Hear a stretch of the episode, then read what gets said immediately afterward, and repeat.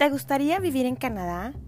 No te pierdas esta maravillosa oportunidad de estudia y trabaja en Canadá con nuestros amigos de Vámonos a Canadá. A ellos los encuentras en Instagram y ellos te pueden orientar y te pueden asesorar de cómo es más fácil poder tener una carta de aceptación en un college avalado por el gobierno de Canadá aquí en Ontario, Canadá. Entonces, pues aquí la pregunta que yo te dejo es, ¿y tú dejarías tu país y comenzarías una nueva aventura de vida tú y si tienes familia con tus hijos en Canadá? Cuéntanos, ¿por qué lo harías? Gracias, gracias, gracias por estar aquí. Y no te olvides de seguir la página de Instagram vámonos-a Canadá.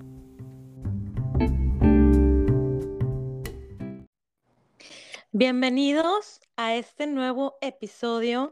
Mi nombre es Chabeli Moreno y hoy me siento súper contenta de tenerte aquí de vuelta. Hoy, como cada miércoles, cumpliéndote y cumpliéndome con mi palabra de estar aquí.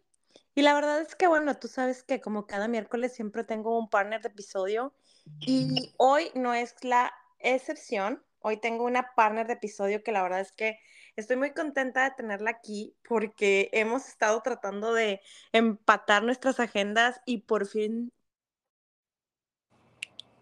Mira, déjame te la presento eh, de una vez. Vámonos ya. Su nombre es Joana Sánchez Hernández. Ella es licenciada en Ciencias del Lenguaje, tiene una maestría también en enseñanza de la historia y actualmente ella se desempeña como docente con más de 10 años de servicio con niños y con adolescentes. Además de esto, digo yo ahorita a lo mejor y en una de esas este, le pedimos que nos cante porque ella es cantante, tiene una voz privilegiada y la verdad no es porque esté aquí en el podcast, pero honestamente tiene una hermosa voz que la verdad es que creo que es un, un gran dote que el de arriba le, le otorgó a ella, ¿no? Entonces yo me encuentro muy feliz de tenerla aquí porque como tú sabes, cada cada que tengo un partner de episodio, tú sabes que te cuento una anécdota o cómo es que yo tengo esta conexión con, con quien hoy comparto micrófono. Y la verdad es que esta conexión que yo tengo con ella pareciera que la conociera de toda la vida y ella no me va a dejar mentir. eh, lastimosamente no nos conocemos aún en persona y espero que pronto esto suceda y estoy segura de que va a suceder. Eh, sin embargo, fue a través de, de un primo con, eh, a través de él fue como hicimos esta conexión y la verdad es que, bueno, pues desde ya yo le agradezco a mi primo Rubén de, de haber hecho esta conexión con ella porque realmente es un maravilloso ser humano y de verdad lo digo no porque esté aquí presente. Quien me conoce sabe que no soy muy de adular a las personas, ni mucho menos. Entonces, este, pues, sin más ni más, yo le quiero dar la bienvenida a Joana. Joana, ¿cómo estás? Hola, hola a todo el mundo que nos está escuchando. Oye, pues qué bonita presentación. Yo ahorita, pues hace unos ratitos yo te decía, digo que no, no quería el gran acá broche de oro, la gran presentación, el gran momento, porque digo, al fin y al cabo esto es algo eh, pues muy casual, ¿no? Son pláticas de, de experiencias propias y todo. Entonces, pues para mí es un honor y un placer estar aquí compartiendo contigo, Clau, como cada llamada que nos aventamos de, no sé, dos, tres horas, como siempre, para mí es un súper placer compartir contigo. Como te digo, honestamente, estoy muy contenta de que la vida nos haya cruzado de alguna manera. Yo a eso le llamo y mucha gente lo conocerá como diosidencias, que yo soy amante de ellas, este, por la manera en la que nos hayamos conocido, creo que todo tiene un propósito y estoy pues súper contenta de estar aquí contigo. Gracias, Joe. Y la verdad es que mira, o sea, míranos, ahora estamos aquí grabando podcast y como bien decías tú, digo, al final de cuentas este podcast y con todos los invitados, hay algunos que son especialistas en ciertos temas, pero al final de cuentas muchas de las veces nos comparten desde desde su experiencia y creo que en este podcast no va a ser la excepción y yo creo que em, tú que nos escuchas eh, y, y, además gente que me conoce, gente allegada, saben que una de las cosas que me caracteriza o que más me encanta hacer es leer. O sea, a mí me encanta leer y me encanta eh, aplicar muchas de las cosas que se aprenden en los libros. Eh, me, me, encanta cultivarme, ¿no? Entonces, em, en esta ocasión, platicándolo contigo, ¿no? Decíamos, bueno, ¿qué, qué tema o qué pudiéramos hablar?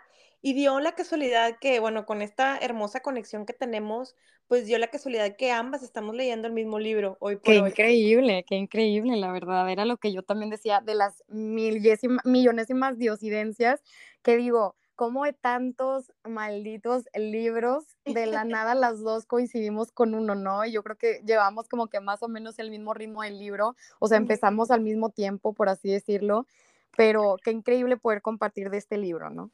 Sí, claro.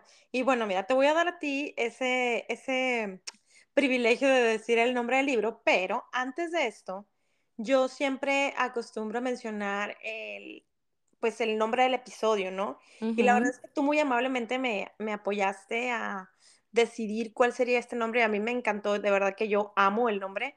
Y pues lo decidimos poner la mente aliada o enemiga. Este, y en, en, modo así con signos de interrogación y preguntas, o sea, ¿es aliada o enemiga nuestra mente? Y esto es algo que hemos estado leyendo en este libro, que tú ahorita nos vas a decir el nombre del libro y vamos a platicar de él un poco, pero también lo, lo rico de esto, ¿no? Es que al momento cuando leemos, pues también nos aterrizamos en nuestras propias circunstancias, en las situaciones y en nuestras vivencias, ¿no? Entonces... Esto es algo tan, tan padrísimo que, o sea, digo, yo creo que esa es también una de las cosas o de la magia que tiene cuando te adentras en, en un libro, ¿no? O sea, cual sea em, el enfoque del libro, ¿no? O sea, en este caso, pues este libro está muy enfocado eh, o muy allegado a, hablar un poco de enseñanzas, de meditaciones, de, de temas de, de, espiritualidad, si tú quieres un poco, o sea, eh, que yo creo que ahorita es también un tema que ha ido creciendo poco a poco en estos últimos tiempos y yo creo que se resaltó muchísimo más ahora eh, durante la pandemia. Y digo, yo lo he comentado en, en, algunos otros episodios que durante la pandemia yo me, me enfoqué mucho a meditar, además que pues en la pandemia tuve, mi mamá trasciende de este mundo terrenal durante la pandemia, entonces pues eso también a la vez al estar yo inmersa en mi duelo, pues me hizo como enfocarme mucho también en mi crecimiento personal, en meditar, en leer más y todo esto. Entonces, este libro tiene mucho de eso, ¿no? Y, y tú sabes que, por ejemplo, cuando practicas la meditación, el objetivo principal de la meditación es aterrizarte en el aquí y el ahora, ¿no? O sea, Así es. hacerte presente y, y buscar que todos esos ruidos que tenemos en nuestra cabeza, de cierta manera, pues no inhibirlos o bloquearlos, pero sí detenerlos. Como claro. que dejarlos en, a ver, engarróteseme ahí, por favor. Uh -huh. Fíjate que eh, precisamente, pues tú sabes, ¿no? Lo, tanto lo que pospuso realmente nuestra plática o, o este podcast que, que, va a ser grabado, que qué bonito, me aplaudo y nos aplaudo a las dos porque como bien dijiste, nos pudimos ya dar la oportunidad de, de platicarlo, pero fíjate, ya haciendo un poquito de introducción al libro, cómo precisamente lo que te decía, el, el, hecho de que tú y yo, te voy a ser muy honesta, Clau, el hecho que tú y yo no hubiéramos tenido eh, esta conversación antes o este podcast antes fue por el mismo procrastinación y por el mismo autosabotaje y por el mismo poder que la mente tiene en un ser humano, ¿no? Porque precisamente yo te decía y, y tú me escuchaste varias veces decirte de que tengo que compartir, ¿no? O sea, yo no soy especialista en algo, yo no soy psicóloga, yo no soy gurú de algo, pero como bien dijimos, la vida realmente te hace, eh, pues, aprender muchísimas cosas, ¿no? Yo precisamente te digo, yo me iba, si tú no me presentabas, yo me iba a presentar en maestría en preocupación y doctorado en, en ser overthinker, ¿no? Este, entonces, pues bien como dices, ¿no? O sea, este libro tiene tantas enseñanzas. Para mí, precisamente hasta el día de hoy, es un súper mega reto, eso que dices de la meditación. Y cómo eso, que bien dijiste, es, la meditación es prácticamente estar 100% ahí en el momento, ¿no? Estar presente, estar aquí y ahora. Y pues prácticamente es, este es el nombre del libro, se llama El Poder de la Hora eh, es un camino hacia la realización espiritual, como dice bien el libro. Y pues si alguien lo quiere buscar, si están interesados, yo, híjole, se los recomiendo 100%, aunque me ría de que no lo he terminado de leer, híjole, no lo he terminado de leer por lo mismo, porque sus palabras tienen tanto poder, tanta, no sé, es un tesoro este libro, definitivamente es, es, un libro que aunque no he terminado, me ha ido marcando hoja por hoja y si alguien pues está interesado en, en, leerlo, es del autor Eckhart Tolle, no sé si, si estoy correcta en la pronunciación, pero bueno, pues está híjole, está increíble y qué bonito que, que, el camino también nos hizo coincidir con este libro, ¿no? Que las dos podamos compartir un poquito de él. Y fíjate que me gustó mucho la idea de poder compartir de este libro porque precisamente en el club de lectura que te digo que estoy, está muy padre. Eh, compartir de un libro porque cuántas interpretaciones no puede haber distintas de un mismo libro, de una misma hoja, de una persona a la otra, ¿no? Sí, claro. Entonces, bueno, eh, fíjate que cómo surge para mí, yo no sé, a lo mejor, y, si tú puedes compartirme un poquito más de cómo surgió que llegaste con este libro. Yo te soy muy honesta, eh, este libro me lo recomendó mi psicólogo en, en, una de esas crisis que yo traía, de, de esas típicas crisis existenciales de por qué y por qué y por qué a mí y por qué pasa esto y por qué el otro, del típico crisis existencial que le quieres encontrar el motivo a la vida, ¿no? El motivo de por qué suceden las cosas. Entonces él, sin pensarlo así, me dijo, ¿sabes qué?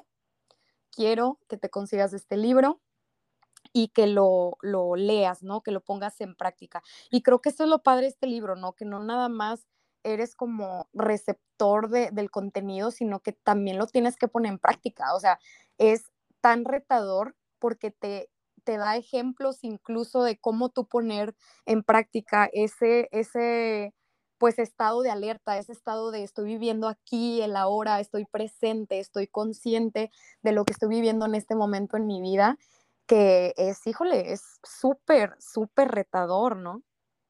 Exacto. Sí, definitivamente. Em, y fíjate que tú llegaste a ese libro por, a través de tu psicólogo, pero ahorita que me decías cómo llegar a él, eh, hace ya también, yo creo que iniciando la pandemia, fue en el, sí, fue en el 2020.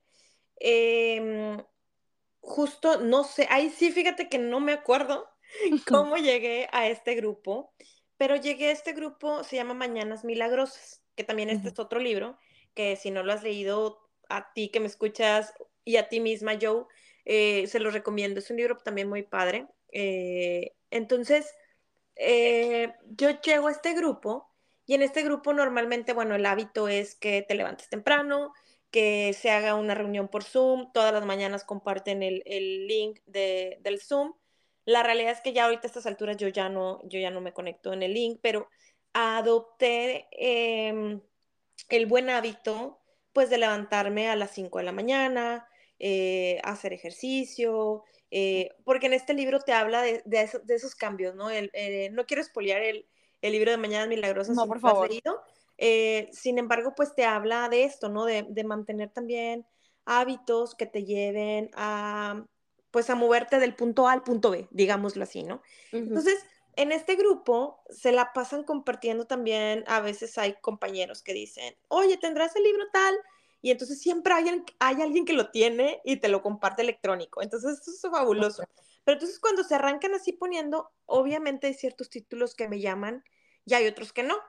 Entonces, este, el del poder de la hora, fue uno de los que dije, ay, esto me resuena y me resonó tanto que inmediatamente le puse a que se, o sea, que se me enviara directamente a mi Kindle y a, mi correo, digo, siempre tengo ese doble resguardo, ¿no? Por si no, si se desaparece el Kindle o, algo le pasa, eh, lo tengo en mi correo, ¿no? Entonces le doy el doble, el double forward a, mi correo personal y al correo del Kindle. Entonces, pues de ahí empecé, o sea, la realidad es que, te digo, quien me conoce sabe que soy amante y a veces, bueno, Harry, mi esposo, se enoja conmigo porque dices, ¿qué? ¿Por qué estás leyendo varios libros a la vez? Y así soy. O sea, pero porque como, como buena geminiana o mi personalidad como tal, no, no estoy nunca tranquila y tengo que estar como que con varias cosas a la vez, ¿no? Entonces, cuando empecé a leerlo, todavía apenas estaba por terminar por segunda ocasión el libro de la maestría del amor, que también es otro que les súper recomiendo. Entonces, que es del mismo autor del, del autor de los cuatro acuerdos, del señor. Ok, buenísimo también. Sí, del señor Miguel, Miguel Ruiz. Entonces, este, pues bueno, entonces empecé este y te digo, dio la casualidad que eh, eh, en la conversación random contigo me dice, yo también le estoy leyendo y dije, qué padrísimo, o sea, de verdad que a mí me, me encanta poder compartir y, y, decir, o por ejemplo, siempre pregunto, oye, ¿te gusta leer? Es que tengo muchos libros aquí electrónicos, yo te comparto. Y entonces yo me arranco compartiendo libros a diestra y siniestra porque pues hay libros que obviamente te dejan mucha enseñanza o, o bueno, como todo en esta vida, ¿no? Creo que eh, si, si decides quedarte con la información y no llevarla a enseñar, o sea, como a, a, practicarla o a mostrársela a alguien más, pues simplemente se queda en eso, o sea, en algo que claro. viste y, y ya, that's it, no hay más.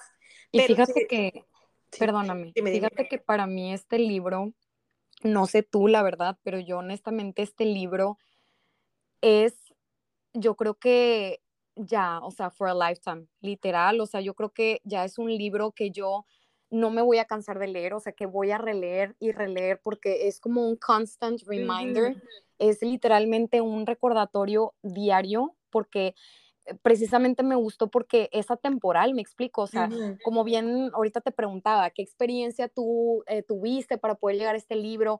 Y, y, maybe, pues hay personas como yo, ¿no? Que estaban en algún momento de crisis existencial o de cualquier dificultad en la vida y llegamos a este libro por recomendación de alguien, pero realmente no necesitas estar como en un momento súper crítico o en una situación como particular, ya sea amorosa o financiera, algún problema así como muy particular. Realmente este libro abarca pues prácticas que yo creo que se van a llevar para toda la vida, ¿no?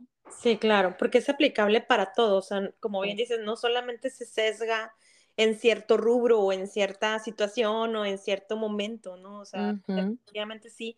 Y hay algo que, o sea, que de las cosas de lo que llevo hasta hoy leído, porque estoy igual que tú, no lo he terminado, eh, creo que cuando el autor hace esta como eh, esta reseña, ¿no? De, de, decir, a ver, esto es realmente para crear una vida liberada, dices tú, wow, o sea, todo el mundo o muchas personas, digo, no quiero, no quiero generalizar y decir que todos, pero uh -huh. pues muchos seres humanos estamos siempre buscando vivir libres, vivir felices, vivir fuera de, de ese overthinking, vivir fuera de, de, ese, o sea, de anclarme en el, en el presente y dejar de estar pensando en el futuro o de estar pensando en lo que ya pasó, ¿no? Claro. Entonces, a mí me, me llamó mucho la atención que él lo, lo, nombra de esta manera, ¿no? O sea, crear una vida liberada. Yo dije, uh -huh. oh, iluminada. Ajá. Dije, eso me gusta, o sea, exacto, porque él lo que busca también es llevarnos a la iluminación y, y demás, pero pues obviamente lo que se busca también es que desaparezcan todos esos problemas mentales que, que al final del día, lo, las personas o los únicos responsables que hemos creado eso somos nosotros mismos. Sí, o sea, esos problemas realmente provienen de la mente y están en la mente y ahí se van a quedar. Fíjate que yo te soy muy honesta, o sea, tú sabes que, que yo soy eh, víctima de la ansiedad y la depresión. En, en tú bien mencionaste que, que en la pandemia, pues obviamente muchas personas bueno, no muchas, yo creo que todas las personas fue un fenómeno tan increíble porque aparte dejando a un lado como pues todo el quiebre financiero, la economía, eh, pues las, ¿cómo se llama? Eh, las muertes que hubo, tantos decesos de personas, los estragos en salud que dejó la pandemia. Yo creo que una de las cosas más importantes que nos dejó la pandemia, para bien o para mal, fue esa parte de, de confrontarnos a nosotros mismos, quiénes somos, qué tipo de pensamientos tenemos. Eh, ele hay personas que nos elevamos a nivel conciencia, este, pero también por ese mismo eh, encerramiento con la mente, porque no había de otra, porque no podías salir, porque no podías convivir, a menos que fuera por redes sociales, etcétera. Mm. Este, realmente nos vimos, pues prácticamente yo me sentía, como te digo, como, como si mi cuarto estuviera rodeado de espejos, de que no hay otra, mija, eres tú, conócete, tienes que autodescubrirte, autorregularte, autoconocerte. Entonces, eh, yo pues te digo, empieza mucha gente, y me incluyo, pues con estos problemas de, de depresión, de, de, y cómo surge la depresión, y eso es algo que menciona el libro, ¿no? La depresión es como una nostalgia al pasado, y pues obviamente todos y cada uno de nosotros tuvimos pues nuestros cuadros depresivos, algunos más largos que otros, pues por el pasado, de cómo estaban las cosas antes, la vida antes de la pandemia, o la ansiedad de ya quiero que se acabe, cómo va a ser todo, vamos a salir todos a las calles corriendo, yo me acuerdo que así me lo imaginaba, este, y no, obviamente pues fue gradual, ¿no? Pero yo pues en esta etapa de, esta crisis emocional, psicológica y, de todo un poco que tuve, pues te digo, me, recomiendan este libro y te soy honesta, la maestra de la procrastinación y del no hacer las cosas, me lo recomendaron y yo, qué padre, lo voy a comprar.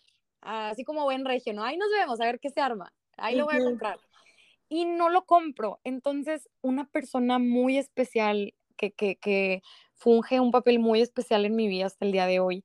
Eh, tuvo la amabilidad, no sé, en una plática casual, eh, yo le platiqué pues de que mi psicólogo, pues que me había recomendado el libro y demás, y, ¿sabes? Literalmente un día por sorpresa, este, me regaló este libro. Eh, te mando saludos, Adri, Adrián, si, si llegas a escuchar este, este podcast, que sí lo vas a escuchar porque te lo voy a pasar. Este, pero me regaló. Saludos, Adrián. Saludos, Adrián, por favor.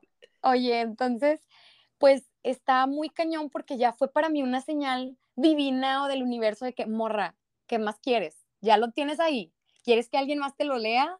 ¿Quieres que alguien te dé el audiolibro o qué quieres, no? Entonces, porque yo, mm, tipo, eh, punto y aparte, la verdad es que yo no tenía antes el hábito de la lectura, entonces eh, esta misma persona alguna vez eh, me, me, comentó, ¿no? Porque él es de esas personas súper positivas y todo va a estar bien y todo pasa por algo, lunes, inicio de semana, súper bien. Y yo creo que yo le decía, me frustraba tanto porque yo le decía, ¿por qué eres tan positivo? O sea, me empalagas.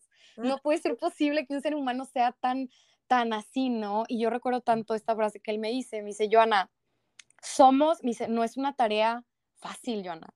E, el, tener esta mentalidad de, de, positivismo o de optimismo o de solución pronta a problemáticas, me dice, créeme que no es una tarea fácil. Es como un músculo del cuerpo que se tiene que trabajar constantemente y que me dice, Joana, somos lo que leemos, somos lo que comemos, somos lo que vemos, somos lo que escuchamos, somos con quienes nos juntamos. Entonces, pues para mí todo este cúmulo de, de, pues frases indirectas, yo creo que Dios me estaba dando ya fue un ya, o sea, that's it, ponte a leerlo, ¿no? Y créeme que aunque suene a lo mejor drástico o dramático o así intenso, creo que es de las mejores decisiones que he tomado en mi vida porque aunque no lo he terminado de leer, sí ha sido mucho parteaguas para mi vida. Digo, ¿cómo, ¿cómo me gancha este libro, honestamente? Porque yo sí leyera, ay, el poder de la hora, uy, o sea, igual, muy triunfalista y no sé qué, y todo se puede y ánimo. Yo lo leo y yo, o sea, ya va a ser un choro de choro, este, mm, quién sabe qué tanto mureo me va a venir, ¿no? Entonces empiezo a leer el intro, fíjate, con el intro tuve, hermana, con el intro tuve. Me llama la atención una frase que te digo que textualmente escribo, donde él menciona que él empieza a tener una crisis a sus 29 años, que llega a un punto en el que está en su recámara y empieza a tener pensamientos eh, de frustración que llegan hasta el grado de, desear la inexistencia, ¿no? En otras palabras, pues el suicidio, ¿no? Él dice, es más cómodo que estar pasando por tanto sufrimiento, ¿no? Entonces, eh, en esa noche que él dice que no puede dormir, que no puede conciliar el sueño por todos estos pensamientos de autodestrucción que tiene, él se dice una frase y dice, no puedo seguir viviendo conmigo mismo. Y dice, eh, te lo voy, lo voy a leer textual, les voy a dar una probadita, dice, me hice consciente de cuán peculiar era este pensamiento y se pregunta, ¿soy uno o dos. Si no puedo vivir conmigo mismo, debe de haber dos, el yo y el mí mismo, con el que yo ya no puedo, ya no puedo seguir, ya no puedo soportar eh, convivir más con este yo, ¿no? Entonces dice, quizá pensé, solo uno de los dos es real. Entonces, para mí fue, Claudia, O sea, súper revelador. Y ahí es donde, donde surge, ¿no? Pues toda esta historia del libro de que esa identificación de ese pensamiento de ya no puedo seguir más con esto, ya no me aguanto, ya no me soporto, hasta yo mismo me caigo gordo. Y es donde él hace esa pregunta súper detonante que dice, ¿no? Ese yo, esa voz que está hablando, ¿quién es? ¿no? ¿Quién es esa, esa voz que está hablando que ya no puede soportar, ¿no? Entonces, ahí es donde él dice, ¿no? Que, que eh, eh, el poner en práctica esta identificación de, del ser esencial, de lo que somos, de, esa creación tan perfecta eh, que Dios hizo, que somos nosotros, y, esa mente, ¿no? Dejar de, identificarte, él dice, ¿no? Es poner en práctica la, la, dejar de identificarte con la mente, o sea, identificar lo falso como falso. Y como bien dijiste tú, ¿no? Ahí empieza la liberación, ahí empieza la, iluminación, ¿no? Exacto. Sí, definitivamente. Y fíjate que ahorita que estabas compartiendo eso, alguna vez, no, recuerdo, porque digo, entre cursos, libros y demás, no me acuerdo dónde, pero alguien alguna vez me, o sea, aprendí, ¿no? Que, que te hagas la pregunta de que si hoy, como eres tú, sería una persona con la cual te gustaría convivir o pasar tiempo. cuando yo también, cuando yo leí esa parte, se me vino a la mente eso y dije, claro, o sea, digo, tenemos esa capacidad de poder hacer esa transformación. Él, él lo llama esa transformación profunda de la conciencia humana, ¿no? Eh, entonces, eh, creo que sí, o sea, y lo podemos hacer tan pronto nos sea posible realizarlo, o sea, sin importar quién es, quién, o sea, quién eres en este momento o dónde estás. O sea, lo que él trata de enseñarnos es que obviamente sí podemos ser capaces de liberarnos eh, de la esclavitud de la mente, como él lo, lo, lo, pone en el libro, ¿no? Sí. A entrar en este estado precisamente de conciencia iluminada y pues a mantenerlo en una vida cotidiana, que claro bien, como dices tú, es, es complicado, sí. Y, y, vas a tener esas, esa guerra interna, porque sí, o sea, sí la tienes, digo, yo no soy especialista, yo no soy psicóloga, eh, he estado en diferentes entrenamientos y me ha enseñado también la misma vida, ¿no? A, claro que va a haber veces, y como tú también ahorita decías, o sea, te imaginabas en la pandemia eh, envuelta en espejos, así es, así es esto, así es ese, ese encontrón, vamos a decirlo así, con con tu propio yo. Sí. Y, así es, y así va a seguir siendo, pero el ir teniendo esta conciencia, el ir yéndonos al camino de la iluminación, al estar anclados en el presente, sí podemos llegar, o sea, te digo, te lo digo porque pues ya lo he experimentado, sí podemos llegar a silenciar estos pensamientos cuando no nos están dejando nada bueno, ¿no? Porque como también bien decías tú, o sea, la pandemia sí, y yo también me incluyo en esa, en, esa, esta, que llegué a tener ansiedad, que tenía insomnio, que no dormía, y lo mío era una mezcla, o sea, era una mezcla de mi duelo, de que ya no iba a volver a ver nunca físicamente a mi madre, eh, la pandemia, como bien dices, ¿qué va a pasar? Y todos estábamos encerrados y, esto era a nivel mundial, o sea, aquí en Canadá eran muy restrictivos también al principio y eh, no podías ir al súper o bueno, ibas, ibas este, de que súper rápido, los niños no podían salir, eh, estábamos todos aquí, entonces para muchos fue primero esa guerra con nosotros mismos, pero también con las personas que convivías, porque al final del día, tú sabes que em, que pues bueno, o sea, podemos convivir con esposo, hijos, o con papá, mamá, hermanos, pero pues tú tienes tus actividades, tienes una rutina y esa rutina de pronto se cortó así de adiós y ya no hubo esa rutina y, y, estabas en la espera de qué va a pasar y eso empezaba también a ocasionar esta ansiedad y, y, la depresión de, oye, pues es que yo quiero volver a lo que era, o sea, y, y estás añorando algo que ya pasó y que ya fue. Entonces, lo que a mí me enseñó y aprendí, y ahora que estoy leyendo este libro lo vuelvo a, reafirmar y reconfirmar, es que em, no podemos volver al pasado, porque ese ya pasó, ese ya se fue, ese ya, digamos que hay que honrarlo y hay que darle gracias porque estuvo ahí, pero también es, ¿sabes qué? Te honro, te bendigo, pero pues adiós, ¿no? Ya fuiste, ya fue. Y, y el futuro, pues no sabemos, o sea, realmente no sabemos qué va a pasar mañana, no sabemos si Joana y Chabeli van a existir mañana, no lo sabemos, esperemos que sí, que sean más de 100 años los que sigamos existiendo en este mundo terrenal. Pero si no es así, pues, o sea, ¿para qué preocuparme? O sea, siempre una frase que decimos mi esposo y yo es, a ver, deja que la Chabeli o el Harry del futuro se preocupen por eso. Y ya cuando digo eso, ¡fum! Como que ya mi ansiedad por querer saber qué va a pasar se va. Porque es cierto, güey, o sea, porque tengo que estar em, pensando y pensando y volviendo a pensar qué va a pasar, qué va a pasar, pues ya me espero que, a que llegue el momento y ya en ese momento tomaré cartas en el asunto y me ocuparé. Claro. me preocuparé.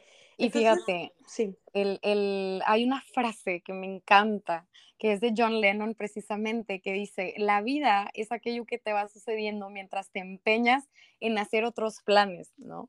Y, y a veces yo también digo, como que uno hace tantos planes y yo digo, Dios ya está riendo que está morra, o sea, preocupándose o haciendo quién sabe qué. ¿Qué digo? Obviamente todo es un equilibrio, claro, o sea, tampoco te puedes ir por la vida de que, ay, sí, me vale todo y voy a vivir al día y ingue su madre todo, a ver cómo me va mañana, X. No, o sea, obviamente todo tiene un balance, pero como bien dice, o sea, ¿de qué te sirve ahorita estarte martirizando por algo un escenario imaginario que ni siquiera sabes si va a suceder y un pasado que, pues valga la redundancia, ya pasó, ya fue, ¿no?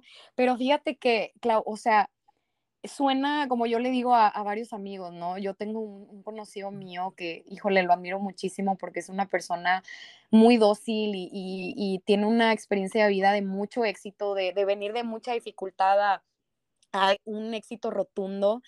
Y, yo la admiro muchísimo porque esta persona me dice de que, Joana, es que la vida es tan fácil, Joana. Es un sí, es un no, es keep your shit together and move on. Y suena, y yo le digo, dude, es que suena tan fácil. Suena, o sea, se dice tan fácil que qué increíble sería que esa frase, eh, tal cual la mencionas, se te haga realidad, ¿no? Se te haga como magia, como hechizo y, se convierta así en tu vida. Creo que, yo creo que, em, eh, digo, e, está increíble poder hacerte consciente de, pero creo que aquí el reto mucho mayor es ponerlo en práctica, porque, eh, perdón, es un chip mental que yo creo que toda la humanidad lo tenemos. ¿Me explico? O sea, yo creo que, y precisamente te digo que en el club de lectura hablábamos porque precisamente te digo que Dios y la vida me están dando de tupías por todos lados porque también estamos hablando de un libro de, de, mm, de, del comportamiento de la mente y demás. Entonces, yo mencionaba en el, en el club de lectura, les digo, es que, híjole, qué cañón es cambiar de chip porque creo que desde los inicios de la humanidad, siempre el hombre ha buscado por facilidad, por practicidad, por hacerse la vida cada vez más sencilla. O sea, tenemos la tendencia a tomar el camino de menor esfuerzo ya. ¿Qué pasa con los celulares? Que antes, o sea, para tú comunicarte con el enamorado, tenían que hacer cartas o viajar miles de kilómetros y días enteros. Y, ahora digo, gracias a Dios, ¿no? El, el, mundo cada vez se va haciendo pues más avanzado y todo, pero realmente todas esas cosas el hombre las ha creado para facilitarse más la vida. Que digo, como te digo, es algo bueno, pero creo que ha salido un poquito contraproducente porque ya tenemos siempre el tiempo encima, ya es, la gente se deprime porque, híjole, hoy tuve, no fui productivo hoy, no fui productivo, no hice nada. La gente a veces se tortura por ese, híjole, mi día de descanso, o sea, no hice nada, me siento culpable. Entonces dices tú, híjole, o sea, vivimos encima del tiempo y esta misma tendencia a tomar este camino de menor esfuerzo, obviamente es por el mismo tiempo, ¿no? Porque no quiero perder mi tiempo, quiero hacer las cosas rápido, por eso es que creo que esta sociedad poco a poco nos vamos alejando de ese estado de conciencia porque nos afanamos o nos esclavizamos a estos tiempos, al pasado, digo, las personas, como ya lo mencionamos, que tienen depresión y las personas que tienen ansiedad, nos anclamos a ese futuro incierto.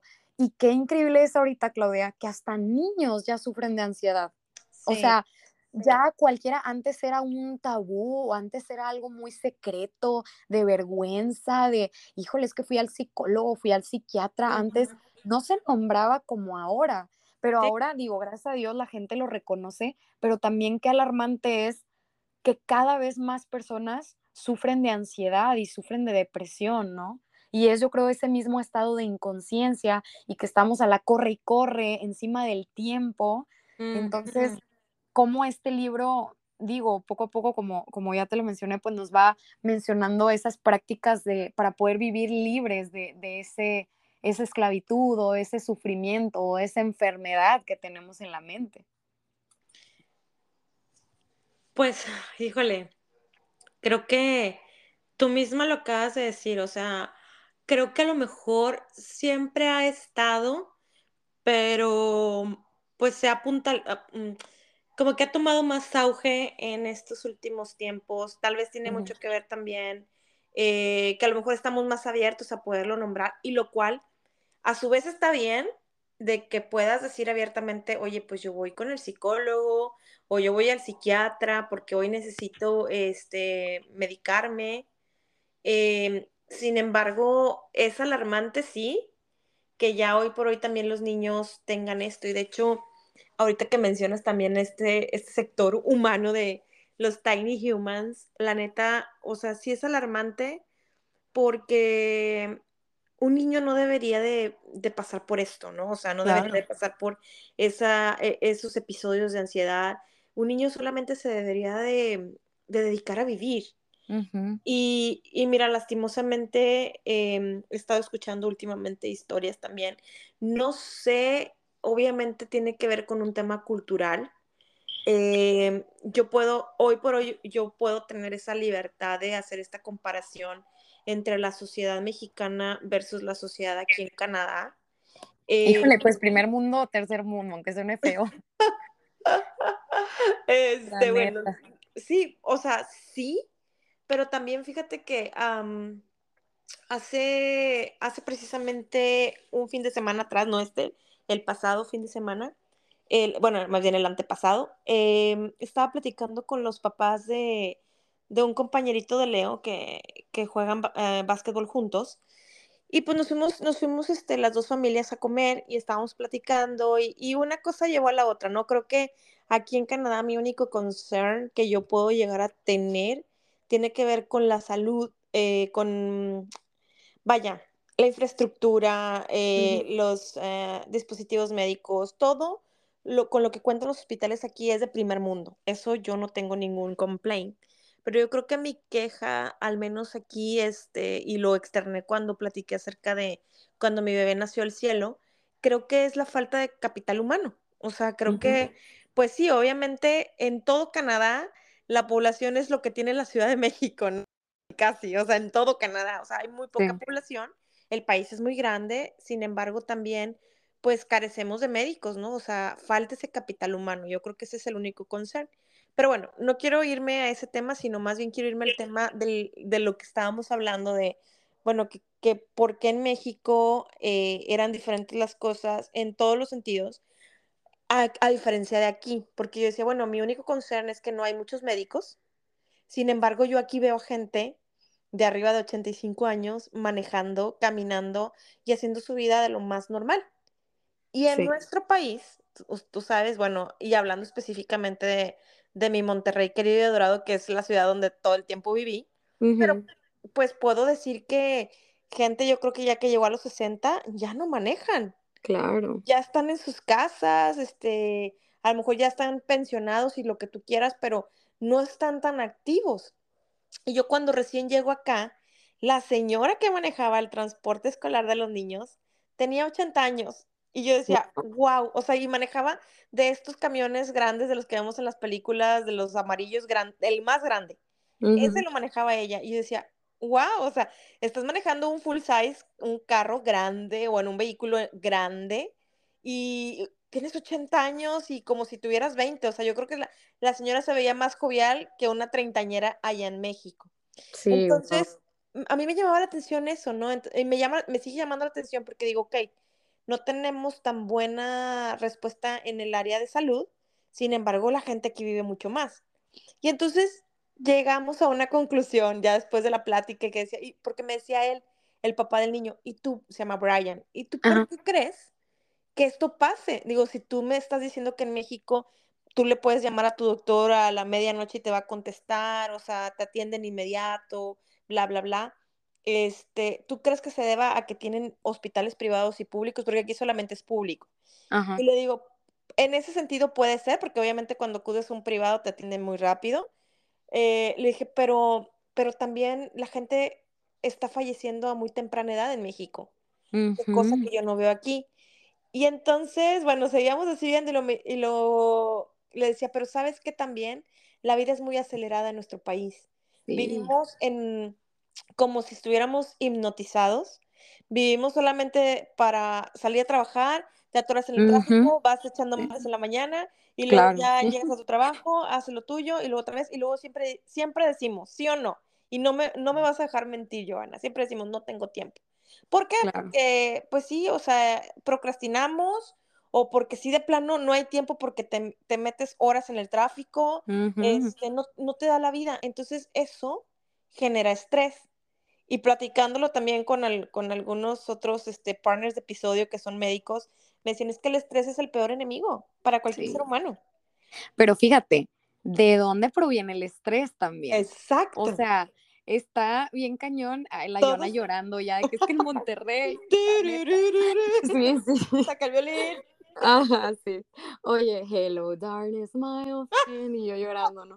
Oye, no, no, no. Fíjate que ah, precisamente hablando con mis amigos, pues tú ya sabes, ¿no? Que yo ya quiero convertirme en vecina tuya, si Dios quiere, Dios mediante también que se pueda.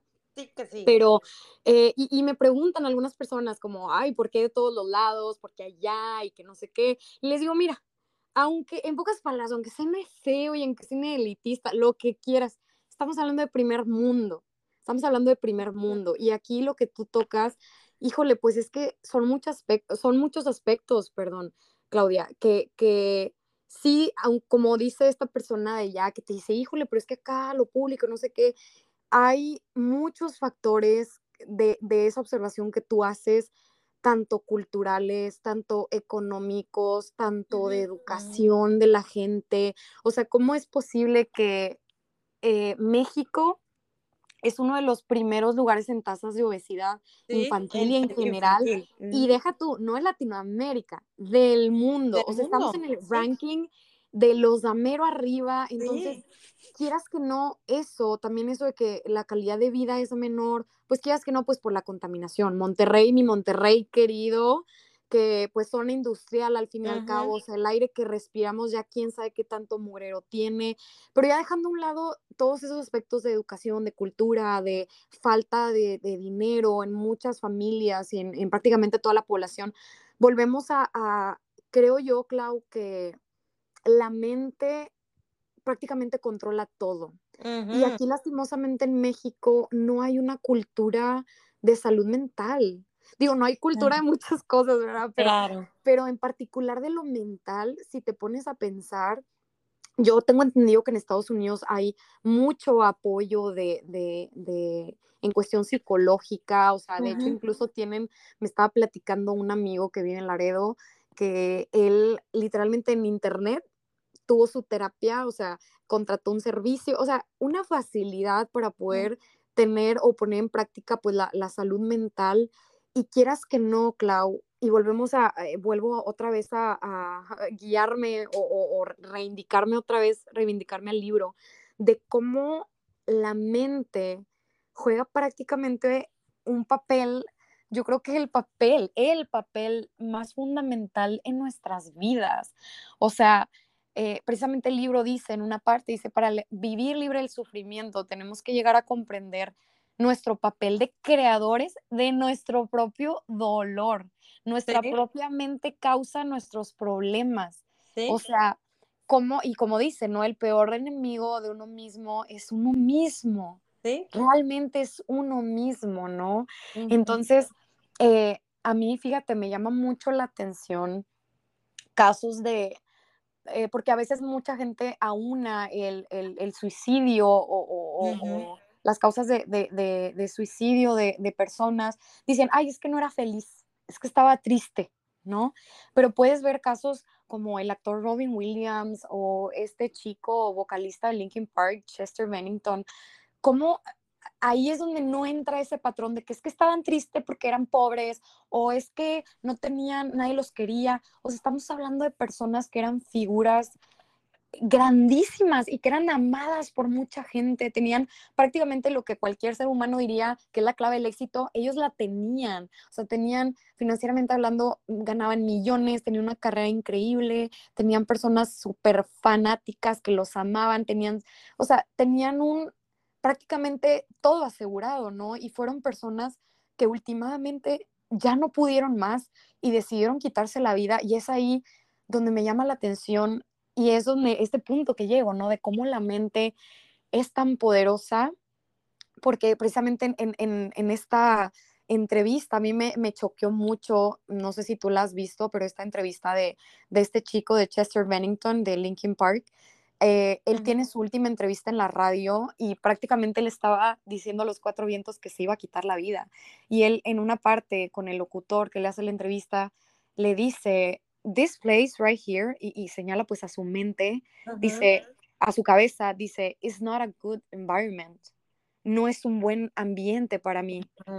y, mucha gente, y, él, y incluso este locutor estaba bien enojada porque como que no lo toma tan en serio y, y realmente es unos gritos de ayuda de que él necesitaba, eh, o sea, ayuda psiquiátrica, ayuda psicológica, porque realmente lo que él estaba viviendo, ese, ese, esa tortura o, ese sufrimiento, era realmente, él lo dijo, o sea, esta mente que yo tengo, este ambiente en la mente que yo tengo, es not a good place, o sea, no, no, no es un buen lugar.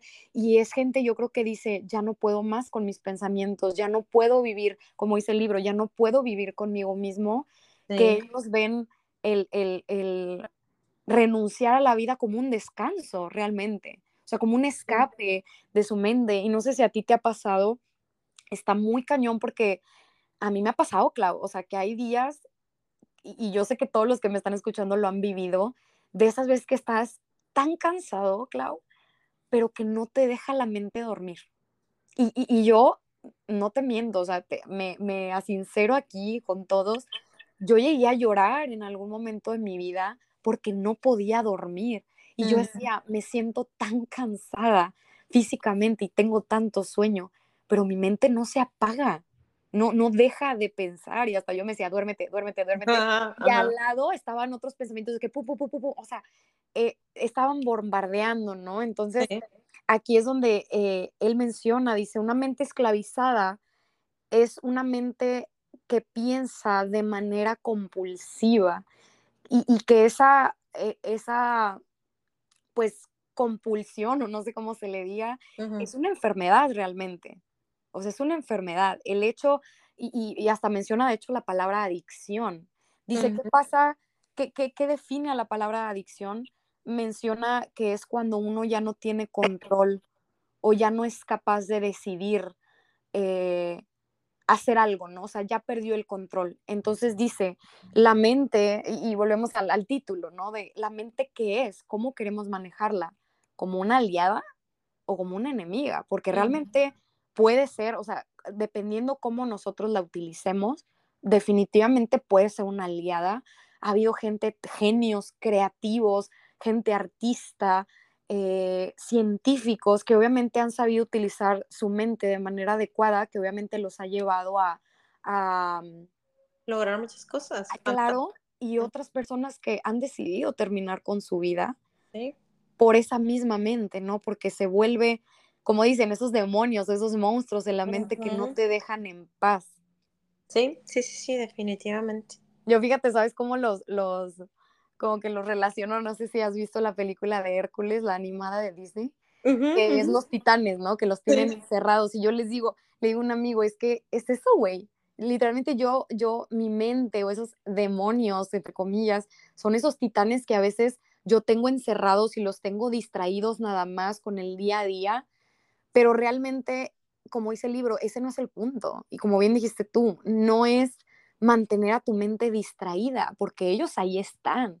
El chiste es concientizar que ahí están y como dice el libro, ser el que observa. Eh, pues, voy a ser el observador del que piensa.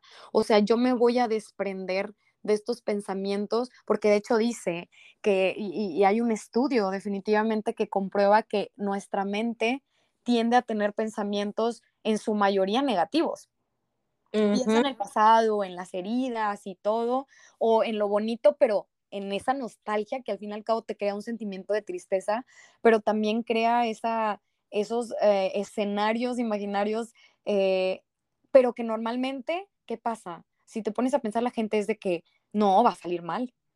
Claro. la mayor parte de las personas te puedes poner a pensar, de hecho, el, el escuchar que una persona es, ay, es que eres bien optimista, bien positivo, no lo escuchas en cualquiera. De hecho, lo tomas como una cualidad rara. Por eso yo digo de que hasta a veces hay gente que me desespera, que digo, es que no puede ser posible. O sea, no puede ser posible que seas tan, tan optimista y tan que la vida es perfecta. O sea, cuando, pues tristemente yo les digo a mis alumnos, les digo, chicos, o sea, la vida es difícil. La vida es difícil. Y precisamente con mi psicólogo eh, estábamos trabajando mucho en, en lo que es el, el, el control, ¿no? Porque yo les digo, yo vivo preocupada porque yo no sé qué va a pasar, vivo ansiosa por el futuro, porque me pone nervios no tener el control de lo que va a ocurrir. O sea, a mí me gusta estar preparada, a mí me gusta estar ahí en, en el pie del cañón de lo que va a pasar. Y si no sé lo que va a pasar, me pone nervios. Y me dice mi psicólogo, Joana, entonces vas a vivir toda tu perra vida preocupada porque realmente nunca sabemos lo que va a pasar. Como dices tú, ahorita me puedo ahogar con mi propia saliva y me voy a morir y me voy a patear y ya valí. Y la morra preocupándose por qué va a pasar mañana, ¿no? ¿Con quién me voy a quedar? ¿Con quién me voy a casar? ¿Dónde voy a vivir? Pero, este, hay una frase que me encanta y que de hecho me la quiero tatuar si se puede. Me, me dice mi psicólogo, ah, porque le digo, entonces, si entonces la vida es tan incierta, no tenemos el control de nada. ¿No? Y me dice, no, sí. Me dice, sí, Joana. Me dice, a lo mejor no tenemos el control de las circunstancias, Exacto. pero sí tenemos el control de cómo vamos a reaccionar nosotros ante esas circunstancias. Y para mí fue igual un pum, o sea, fue que, wow, sí, claro. that shit is true, bro, ¿sabes? O sea, y es muy cierta, pero volvemos a lo mismo, es la mentalidad o el discurso que tú le pongas a tu mente. Sí, definitivamente. Sí, claro. O como, como también cuando nos enseñan a, a que tenemos el control de, como bien dices tú, de nuestras reacciones o de lo que yo digo, de lo que yo expreso, pero yo no puedo controlar lo que Joana me va a expresar, lo que Joana me va a decir, lo que Joana siente, ¿no? O sea, yo tengo la responsabilidad de mi 50%, pero el otro 50% es tuya.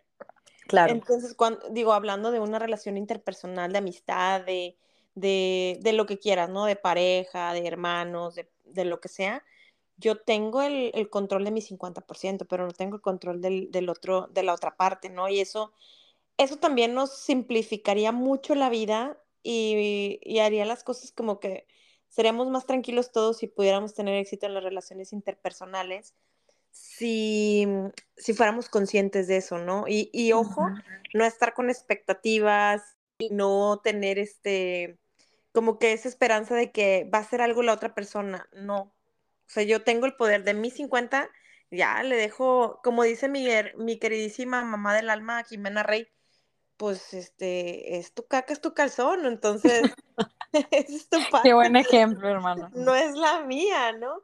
Pero fíjate que otra parte del libro y esto, o sea, ahorita que estás diciendo todo esto, me, me hiciste que, que lo recordara en este instante. Es que, o sea, otro de los, de lo que quiere demostrar el libro o de las cosas principales del libro es este, demostrar también y habla acerca de el ego y tu mente. que estos dos, o sea, digo, ya hemos estado hablando también mucho de la mente y que es causa de todos nuestros problemas, pero también el ego. Claro. El ego tiene una parte muy importante en la vida de todo ser humano, ¿no? Porque el ego puede llegar a hablar de más, andar de, de bocón, si tú quieres, en, nuestro, en, en nuestro interior, que nos hace tomarnos todo personal, que nos hace creernos superiores a veces, que nos hace, pues, querer controlar, o sea, ese control es tu ego hablando, ¿no? Cuando tú dices, tengo el control, quiero tener control de todo, y, y, es mi ego, y decirle, a ver, cálmate, por favor, bájale 10 millones de rayitas, por favor, le bajas, ya, now, porque, pues sí, definitivamente, digo, la vida sería más fácil, y yo pienso que nadie, ningún ser humano hasta ahorita que yo, que yo haya conocido hasta hoy, tiene la vida color de rosa, pero sí tenemos la capacidad de controlar cómo reaccionamos ante las situaciones que se nos van presentando en la vida. Y por eso a veces eh, podemos ser o muy pesimistas o podemos ser muy positivos para personas. Y, y por eso luego ya viene esto que le pusimos y se, se agarró muy de moda de es que eres muy tóxico o cagas unicornios, ¿no? O sea, estás al lado Los dos extremos. Ajá, eh, pero al final de cuentas, otra vez, o sea, es nuestra mente la que estamos permitiendo que, que nos controle, ¿no? Y te digo, no se trata de que nuestra vida sea color de rosa, sino que pues hay que buscarle todo, todo en esta vida, yo siempre lo he dicho, todo en esta vida es una enseñanza. Y todo, o sea, aunque sea lo peor que nos esté pasando en ese momento, aunque estemos cuestionándonos de por qué a mí me está pasando esto si yo soy buena persona, yo no hago nada, yo no le hago mal a nadie, yo soy muy buena.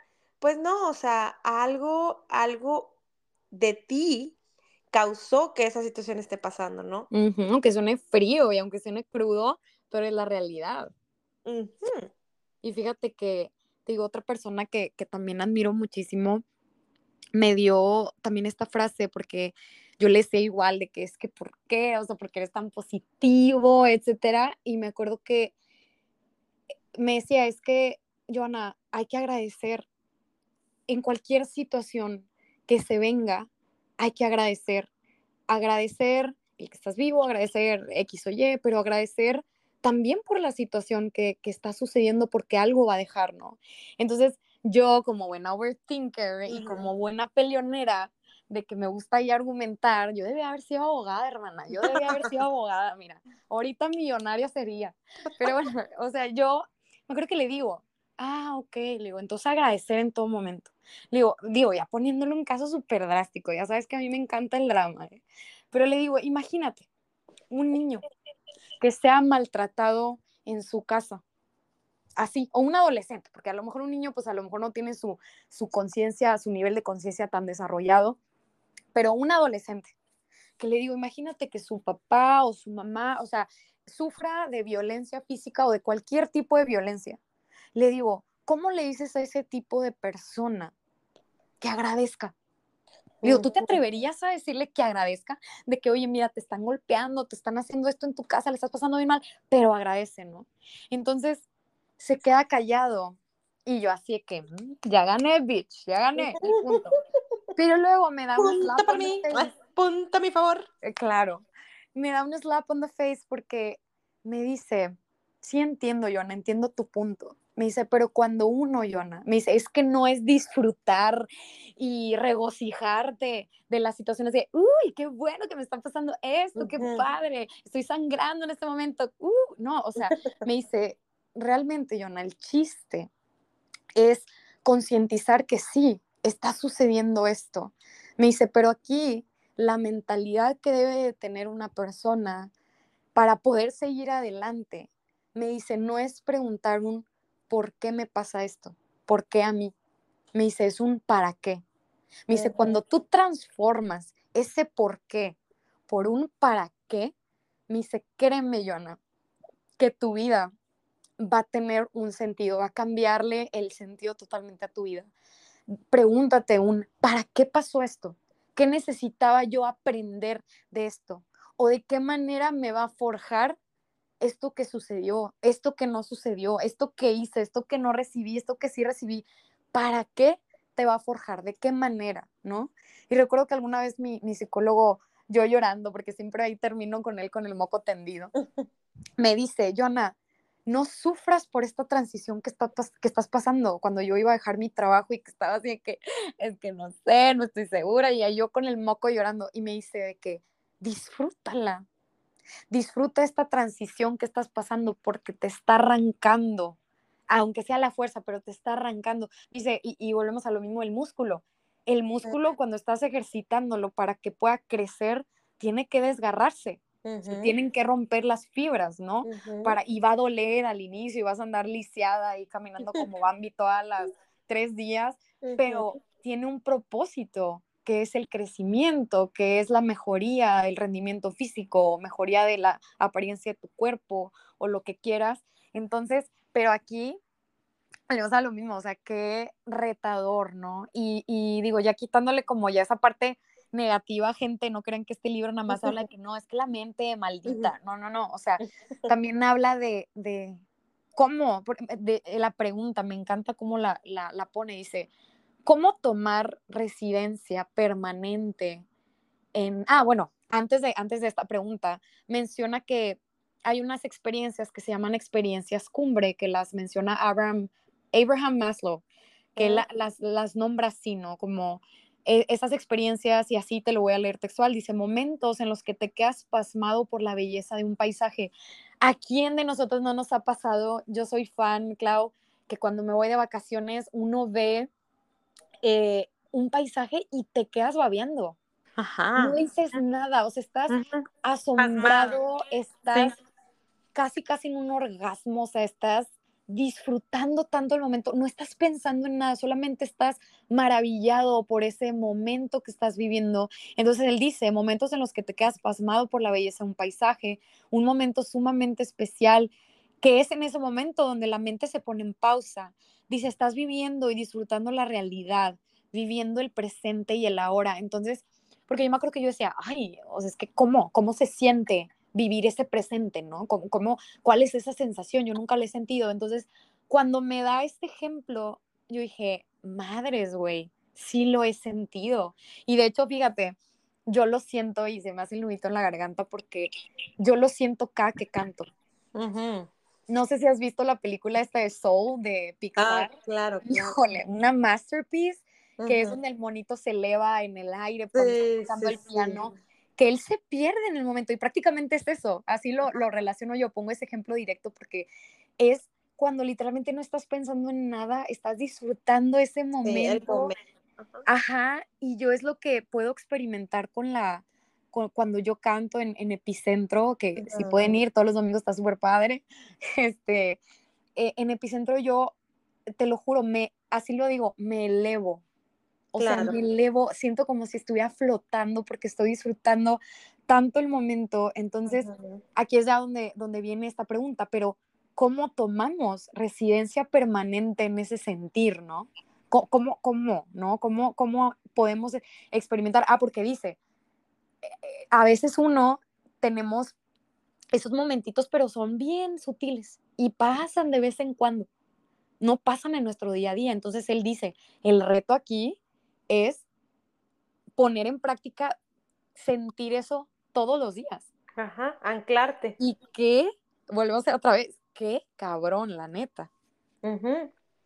Y dice, dice mucho, él menciona mucho lo de escuchar a tu ser, el, verdadero, el, verdadero, eh, la esencia o algo así menciona.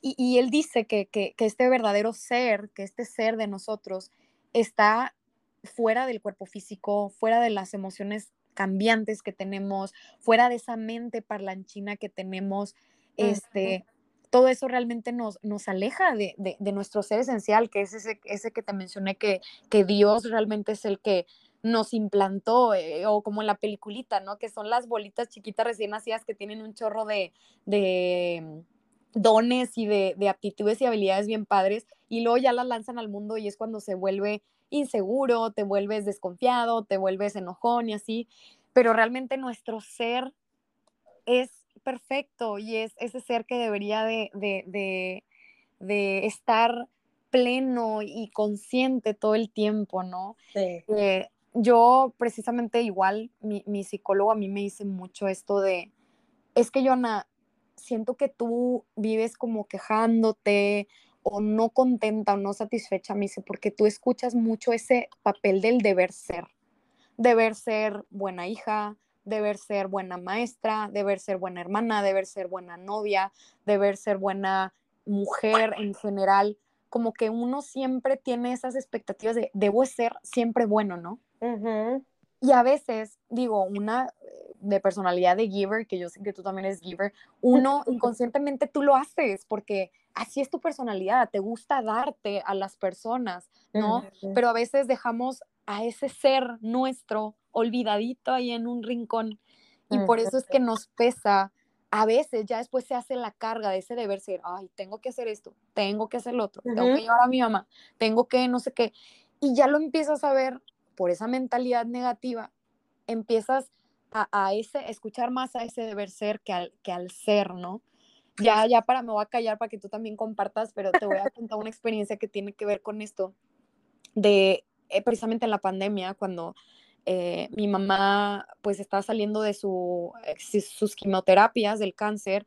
Para nosotros aquí en la casa duramos nueve meses en cuarentena porque pues obviamente queríamos protegerla, ¿no? Porque pues era un agente súper vulnerable. En toda la lista de gente vulnerable ella era la número uno, ¿no? porque estaba recién salía de quimioterapias. Entonces yo recuerdo tanto, Clau, que yo en mi encierro, obviamente por quererla proteger a ella, pero yo en mi encierro de mi deber ser, de que me debo de quedar para proteger a mi mamá, yo creo que yo le decía a mi hermano, me siento amargada, veo a toda la gente saliendo y aprovechando las gangas de los viajes por pandemia. disfrutando. Sí, y disfrutando su vida, yo aquí estoy. Y me dice mi hermano, güey, ¿por qué no lo ves? Me dice, esa jaula, esa jaulita, donde tú estás diciendo que estás encerrada, tú solita te la creaste por tu deber ser, porque tú dices, yo tengo que estar aquí adentro. Me dice, si lo ves egoístamente hablando, güey, te puedes salir a la hora que quieras. Realmente te puedes salir. Dice, pero realmente ponte a pensar, mentalízate de que esa jaula tiene el candado abierto, de que tú te puedes salir, pero no lo haces porque no lo haces, porque hay un propósito mayor, nada más de, de, de, de, lo humano, de tus necesidades. Dice, realmente tú lo estás haciendo por un propósito que es por ti. Me dice, realmente lo estoy haciendo por ti. Me dice, porque lo haces por mi mamá, para que mi mamá esté bien, porque si mi mamá está bien, ¿quién está bien? Tú estás bien. Entonces, para mí igual, como te digo, fue un cambio de chip súper cabrón de que es la perspectiva y, el discurso en la mente que te pongas, o sea, porque dije, sí es cierto, güey, sí es cierto. Yo me puedo ir cuando yo quiera de aquí, yo me puedo salir a la hora que yo quiera, pero no lo hago porque yo quiero tener a mi madre viva y porque yo quiero estar bien. Porque si mi mamá se me muere, claro que me voy a, se me va a venir el mundo encima y todo. Entonces, ya me empecé a decir, lo haces por ti, lo haces por ti, lo haces para que tu mamá esté bien, para que tú estés bien. Y claro que ya la carga, pues obviamente no la se minoró, claro. Exactamente. Sí, digo, al final de cuentas, el mensaje tal vez fue, te registe bajo el amor. Y creo que yo siempre digo que el amor es la respuesta para todo, ¿no? Entonces, dejaste de estar en tu plan quejumbres, en tu plan víctima de por qué tengo que, tengo que, quiero que, o sea, o quiero hacerlo. Nace de mí, nadie, porque nadie te pone una pistola, ¿no? Al final del día. Así es, así es. Y fíjate que precisamente yo aquí en, en el libro, y hay una frase que, que, está en la Biblia, ¿no? Que dice, la boca del justo habla sabiduría. Y, se escucha mucho este dicho, ¿no? De que la lengua es el arma más peligrosa de, una persona. Y yo me quedo pensando y digo, creo que no es la lengua.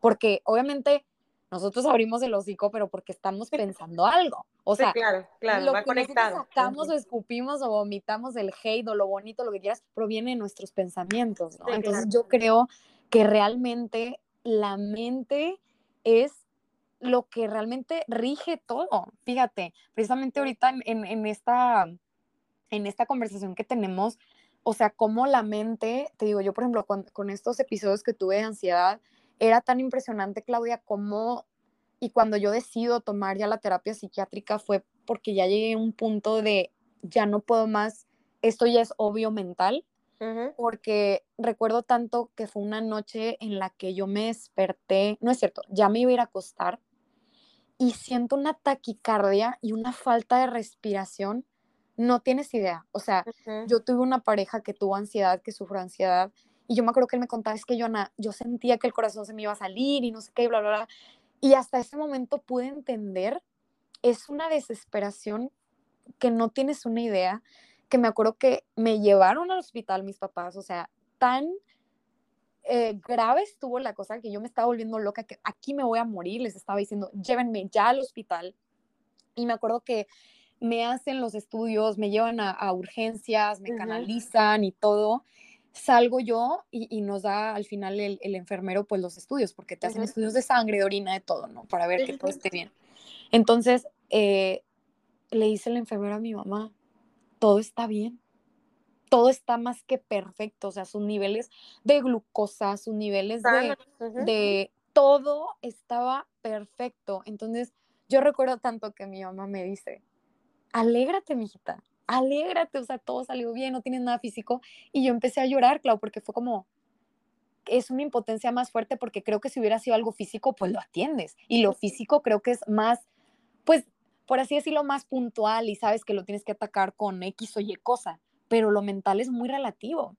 Entonces yo le dije a mi mamá, sí estoy contenta porque gracias a Dios no fue algo físico, pero quiere decir que entonces, aunque todo esté bien físicamente, lo que no está bien es acá arriba, ¿no?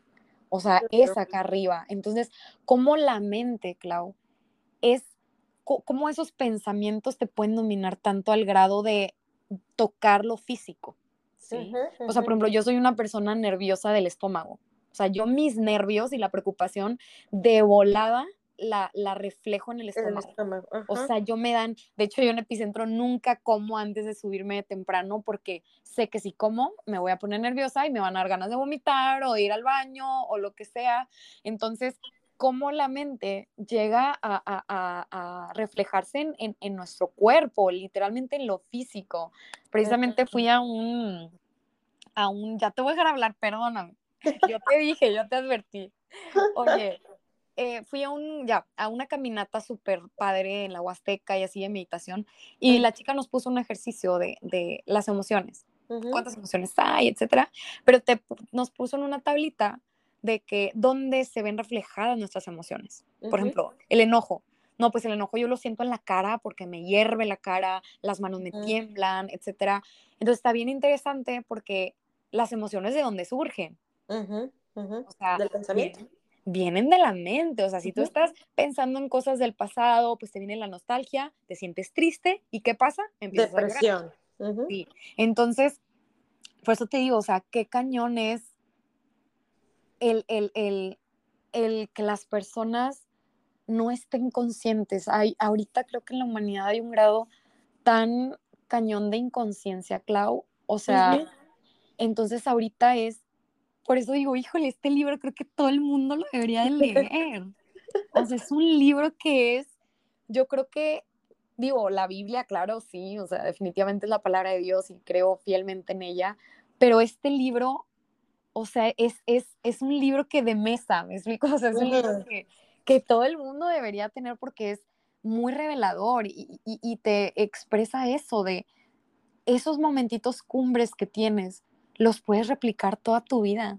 Hasta te dice, ¿no? De que cómo empezar a mantenerte presente, hasta te dice, ¿no? En cosas bien sencillas.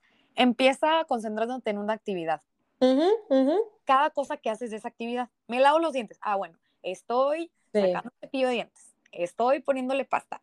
¿Cómo siento en mis dientes cuando me lavo los dientes? Y eso es mantenerse presente, O sea, aunque sea un estúpido, es, es eso, that's it. Totalmente.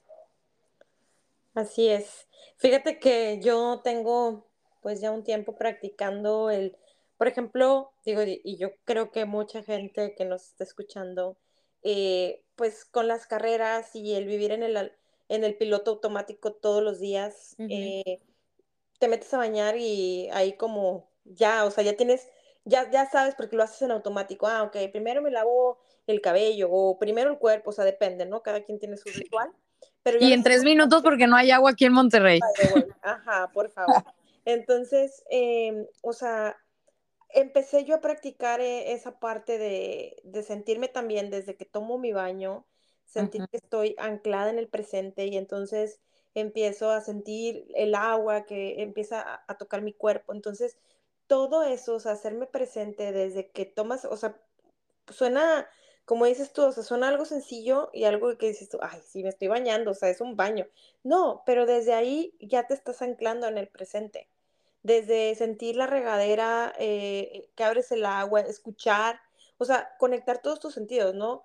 La vista, el tacto, el oído, el olfato. ¿no? Porque empieza, empieza a oler que se empieza a humedecer, ¿no? O sea, yo digo, yo tengo la nariz muy sensible, entonces te puedo Sí, percibir todos los olores, ¿no? Entonces, es como que empiezas a conectar tus cinco sentidos en eso y está cool, ¿no? O sea, porque te empiezas a ser más presente. Entonces, ya para ir cerrando, digo, voy a, a dar aquí como que el pre-cierre, pero tú vas a tener el cierre porque eres mi invitada. Y claro Gracias. que sí, ¿por qué no? Y Y soporte. soporten. Entonces, bueno, yo creo que una de las cosas principales que debemos de tener en- súper en claro y que nos deja de enseñanza este libro y, y, y además del libro, o sea, hay que mantenerlo, ¿no? A un nivel de conciencia alto, es que no somos los pensamientos, o sea, tú no eres ni tus pensamientos ni tus emociones. Claro. En el momento que, o sea, que diferenciamos o en el momento que tú diferencias esta, eh, tu identidad de tu mente, nos va a llevar a ganar claridad, ¿no? O sea, debemos de entender que la mente es apenas una herramienta que, así como bien decíamos hace rato, puedes usarla para bien o puedes usarla para mal y que necesitas para ciertas acciones. Por eso es importante que descubras cómo apagarla y eso lo menciona mucho el autor, o sea, apágate y para conseguir, o sea, que llegues al nivel de la iluminación, ¿no? Evolucionar, vamos al siguiente nivel, ¿no? Pero primero es vuélvete consciente, vuélvete observador y busca apagarla. Pero me vas a decir tú, o sea, oye, Chabeli, sí, pero ¿cómo lograrlo? Ah, pues lo que, o sea, lo que tú ahorita mencionabas, lo que yo ahorita les compartía, o sea, hay que buscar mantener el foco en el presente. No siempre es como, ay, es que, o sea, lo que ahorita me está pasando no, pues no me está gustando mucho, no lo estoy disfrutando. Pero sí es súper importante que tengas esta visión consciente de lo que está sucediendo. O sea, aunque estés en el tráfico y te encabrona estar en el tráfico, estate presente, estate alerta y consciente de que está sucediendo, ¿no? Y ahorita como yo te, como yo te compartí hace un momento, o sea, busca estar utilizando todos estos sentidos, ¿no? Usa tus sentidos. Eh, por ejemplo, yo ahorita te di mi ejemplo de cuando me baño, pero también a mí me gusta mucho cocinar. Entonces, cuando estoy el momento de estar cocinando, a mí me gusta estar probando de todo y, ay, le voy a agregar esta hierbita, ay, le voy a agregar este otro condimento. Entonces, y, Ella es y, muy oropesa. y, ajá, sí, por favor, échame el libro pesa aquí mismo, presente y soporte. Entonces, o sea, disfruta, disfruta, por ejemplo, si a ti te gusta cocinar, como mi caso, o sea, disfruta la comida, disfruta las texturas, los olores que se empiezan a emanar cuando estás haciendo una mezcla, que a veces están chidos, a veces no tan chidos. Huele todos estos aromas, o sea, todo lo que te rodea. Algo que eh, no nada más estando aquí en Canadá, digo, naturalmente aquí, pues la contaminación no se da tanto, ¿verdad? Tú puedes ver el cielo y puedes observar los colores, puedes observar la naturaleza, pero también lo practicaba desde Monterrey. Yo iba con una muy buena amiga y le mando un saludo a Amanda Galindo, mi comadre del alma, mi comita.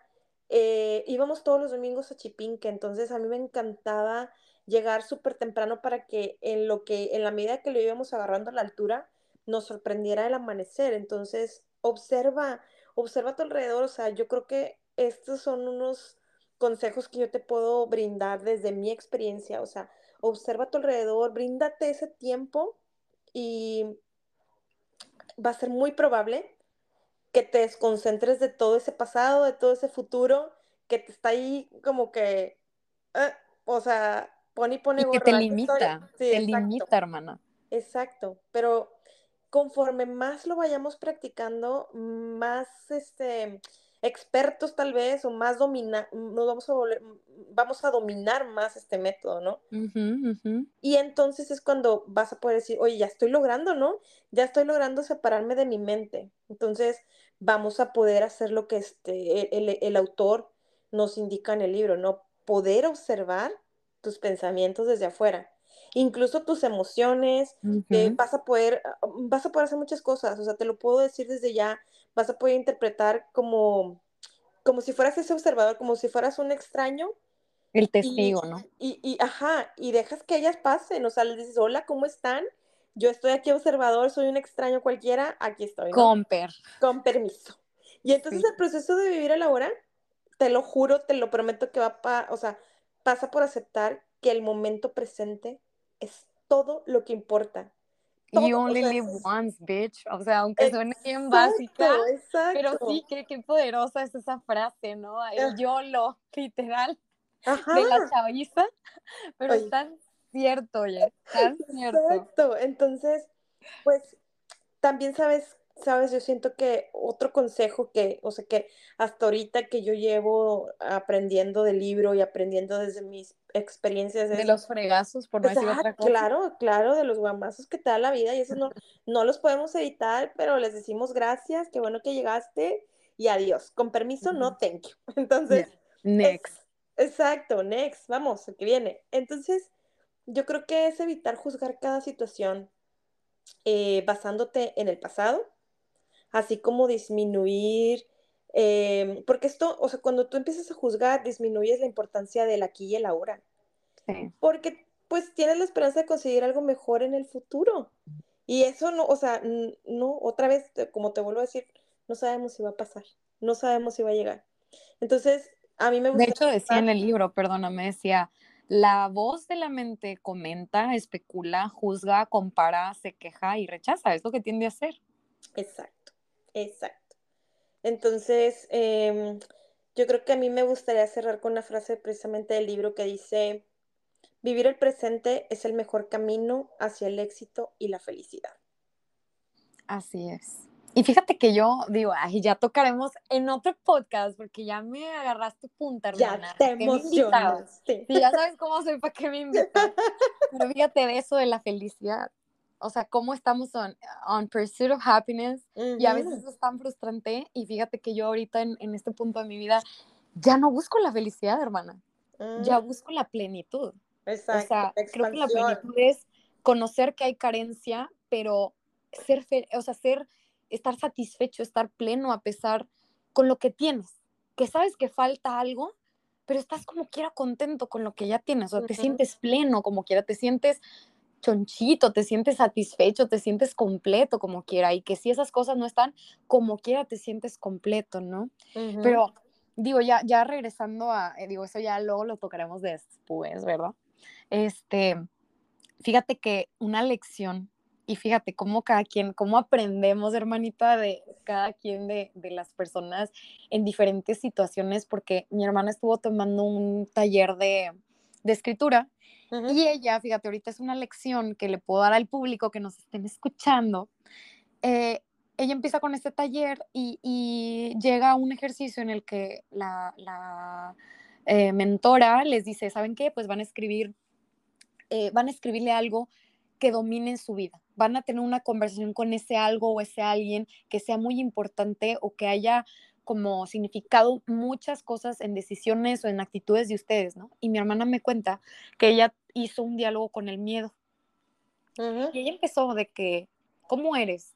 Digo, mi hermana escribiéndole, ¿no? Yo te imagino así, así, así. Y el miedo le dice, sí, así soy. Entonces, digo, ya para no hacerte el, long story short, eh, dice mi hermana, me dice, yo me di cuenta, güey, que ya aprendí a identificar ese miedo, esa vocecita que me limita y yo le identifiqué porque es en el discurso de easy. Cuando mi discurso empieza con el, y, digo, que yo quiero hacer algo desde mi ser esencial de, ay, quiero aprender a, no sé, voy a tomar unas clases de cocina. Ay, güey, pero es que, ¿y si te cortas? ¿Y, si, explota la cocina?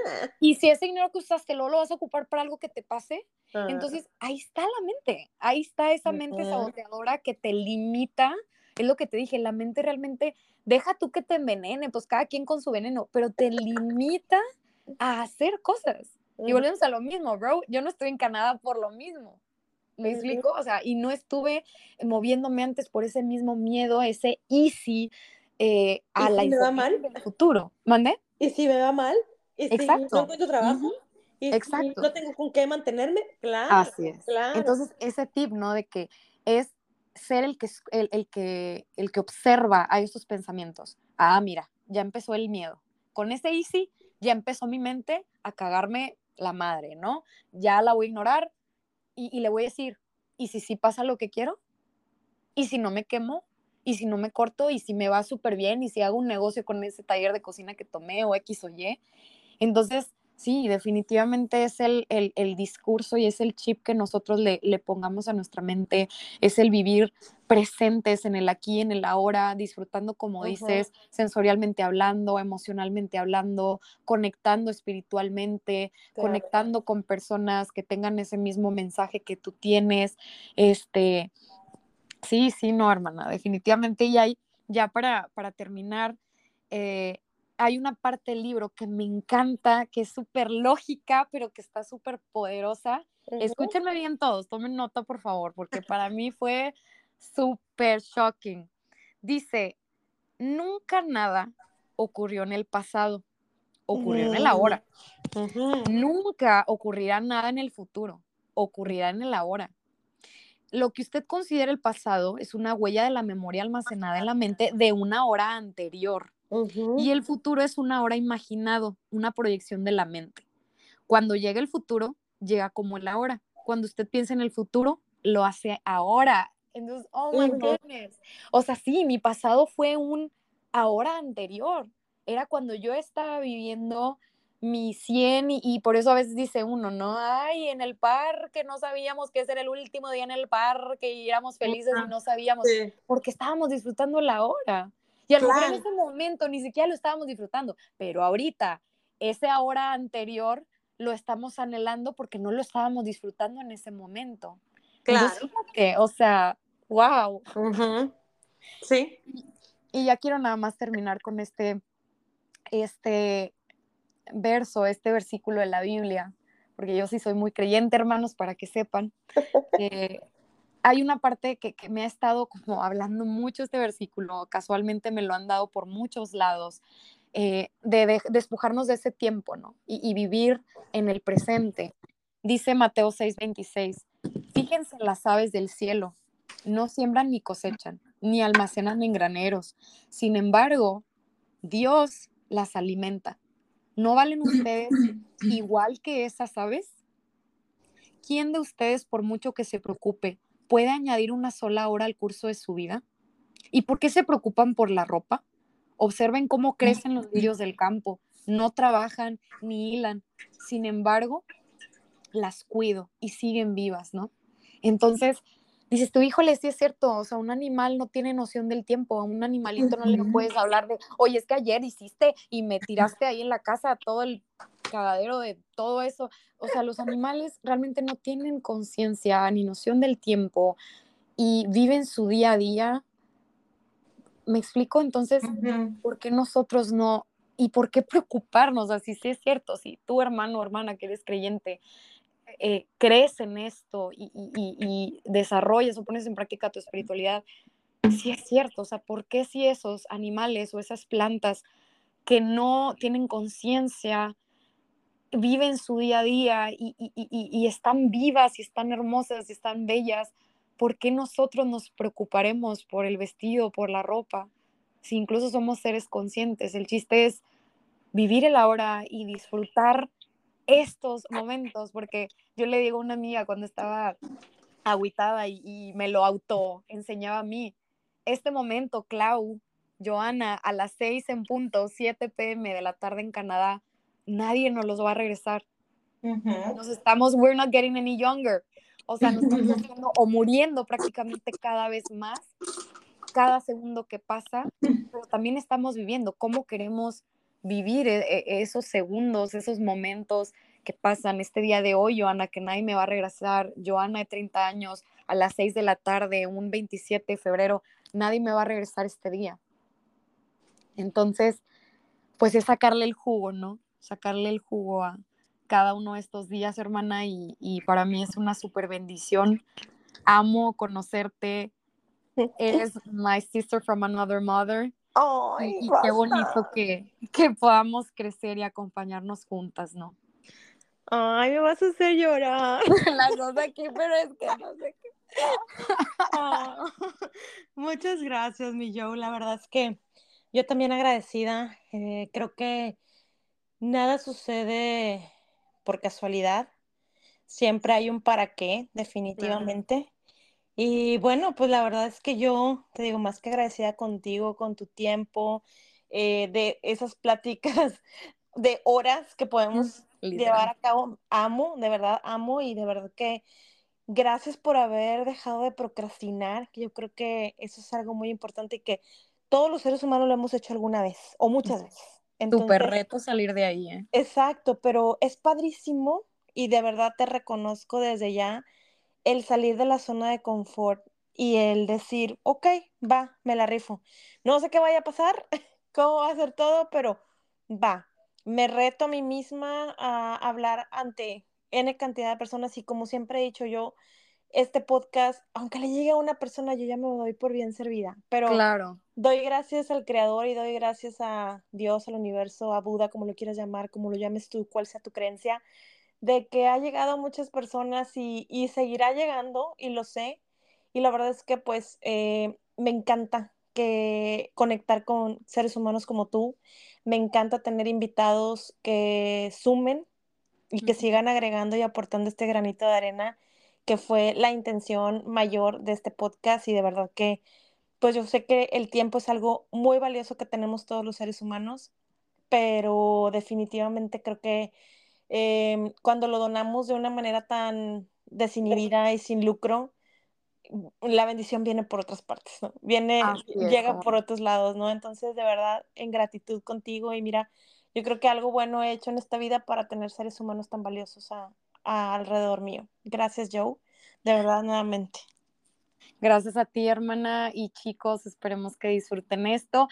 Y yo creo que, hermana, si a quien le llegue, de perdido a nosotras evolucionamos una a la otra con esta plática, ¿verdad? De, perdido. de hecho, definitivo. definitivo. Muchísimas gracias, mi Clau. Te mando un abrazo y pues estamos platicando. Claro que sí, mi Joe. Y gracias a ti que llegaste hasta el final de este episodio.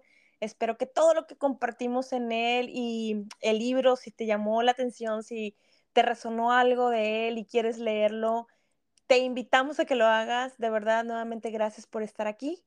Y recuerda que te abrazo con el alma y Dios primero.